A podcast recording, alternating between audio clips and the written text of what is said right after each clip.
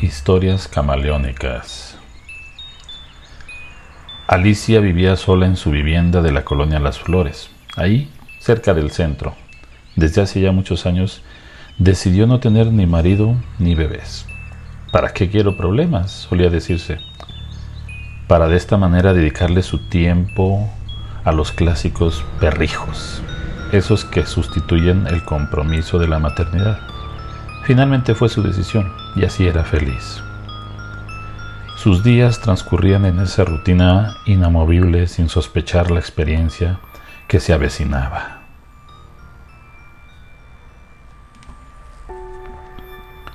Las siguientes historias están basadas en hechos reales. Se han cambiado los nombres de sus protagonistas respetando su privacidad. Nena y Bichota. Son dos Rottweiler que Alicia adoptó desde cachorras, deseando tener únicamente quien la acompañara en la vida. Las cuidaba, alimentaba, bañaba y mantenía una relación muy estrecha con ellas. Era cariñosa con las perras y éstas se lo retribuían con creces. Amor con amor se paga. Esa es la, la frase que aplica. Durante varios años todo transcurrió de manera cotidiana y normal pero las fechas de celebración de Día de Muertos, por ahí de noviembre, suelen ser, digamos, atípicas y a veces suelen convertirse en tenebrosas. La casa de Alicia es de dos pisos y en las habitaciones de arriba tiene una terracita que da exactamente hacia la calle. Es una especie de balcón pequeño en la que las perras daban sus retosos vespertinos para después guardarse a descansar. Llegó el fatídico día. Alicia soltó a las Rottweiler para su tarde de juegos. Mientras su dueña hacía las labores domésticas, jugaron hasta cansarse. Solo esperaban la orden de regresar al interior para relajarse. Oyeron los pasos de Alicia que subían las escaleras y se aproximaron frente a la puerta. Cuando se abrieron los ventanales, solo la bichota entró corriendo sin poner atención, desbocada. Sin embargo, con la nena no pasó lo mismo.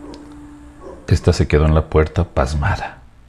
Detuvo su marcha y se quedó quieta, alerta, pero asombrada o asustada, viendo insistentemente hacia el interior como si Alicia no existiera o fuera invisible. Comenzó a gruñir con furia, pero no lo hacía por Alicia, más bien como si a espaldas de esta hubiera algo que la trastornó. Alicia se quedó asustada, viendo cómo los ojos de la nena observaban algo detrás de ella. Instantáneamente, en el interior del inmueble, se escucharon toda clase de ruidos de objetos que chocaban unos contra otros. Pero ella vivía sola, y la bichota no hacía eso.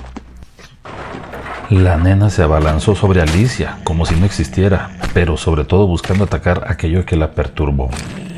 Mientras esto pasaba, se escuchó en el interior un chillido lastimoso.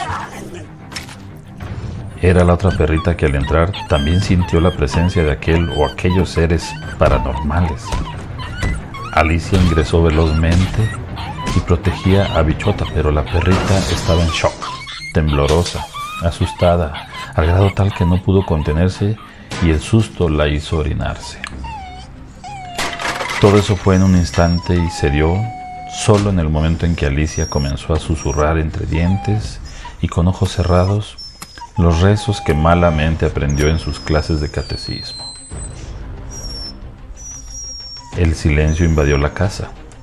Solo se escuchaban los gemidos lastimeros de la Rottweiler.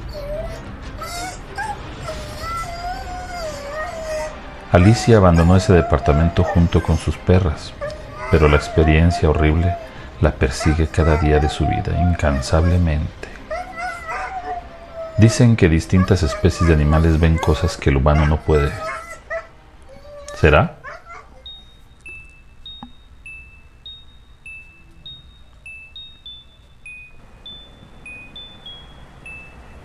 Don Cuco manejaba un triciclo amarillo, el clásico, y en él se trasladaba por todas las avenidas principales, arriesgándose entre el tráfico de la ciudad a ser atropellado.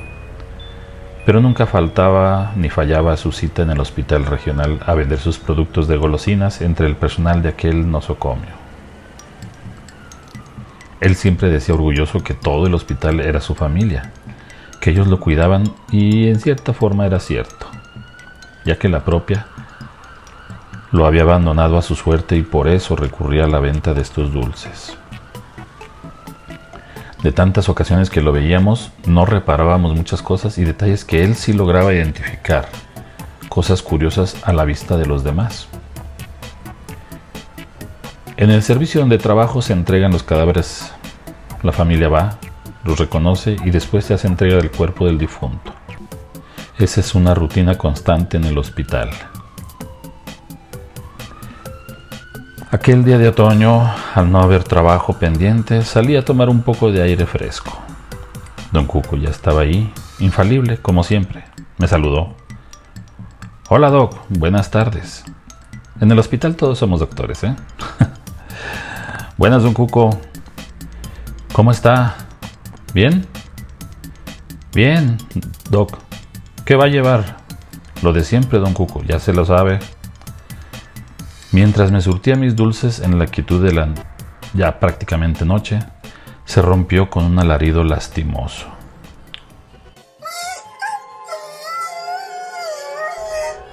¡Ah, hijos, don Cuco! Pues, ¿qué pasó? Ah, ese. Es el perro de enfrente que tiene esa triste costumbre. Ah, para costumbritas yo no lo veo tan bonito que digamos, pero usted sabe por qué hace eso. Mire, Doc, cada vez que hay difuntito aquí en el hospital, el perro empieza a aullar lastimosamente. Y así nosotros ya sabemos que hay otro muertito más a la lista. Óyeme, no. Eso no, no, no suena bien. Qué horror, ¿no? Que quien lo sepa ya esté predispuesto a algo grave o no sé, pues a la muerte. Pero el perro, ¿cómo lo sabe? No lo sé, pero siempre pasa. El día que fallece alguien, ese perro aúlla con tanto dolor que hasta a uno lo conmueve. Y no entiendo por qué esa relación. Bueno, don Cuco, nos vemos luego ya no le haga caso al perro ese.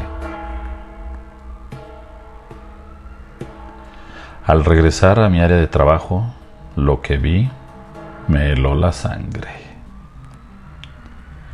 Justo en ese momento, Venía entrando al mortuorio la camilla empujada por el compañero de tercer piso y en la cual depositaron el cuerpo sin vida de algún pobre o infeliz paciente. Venía en su bolsa gris y embalsamado en una sábana blanca. Entonces don Cuco tenía razón. Justo en el momento que había fallecido él por la paciente, aquel Rottweiler comenzaba a llorar literalmente por la muerte de esa persona. Después de ese día ya no volví a ver igual aquel perrillo, bueno, aquel can. Siempre me venía a la mente el recuerdo de la plática de don Cuco. Pasado un tiempo, un día, de repente no llegó como de costumbre aquel triciclo tan afamado. El perro comenzó a aullar tristemente. Nos enteramos que don Cuco había sido arrollado por un auto fantasma, dejándolo abandonado a su suerte y por lo mismo, más los golpes recibidos, acabaron con su vida. Y el Rottweiler aulló y lloró y lloró.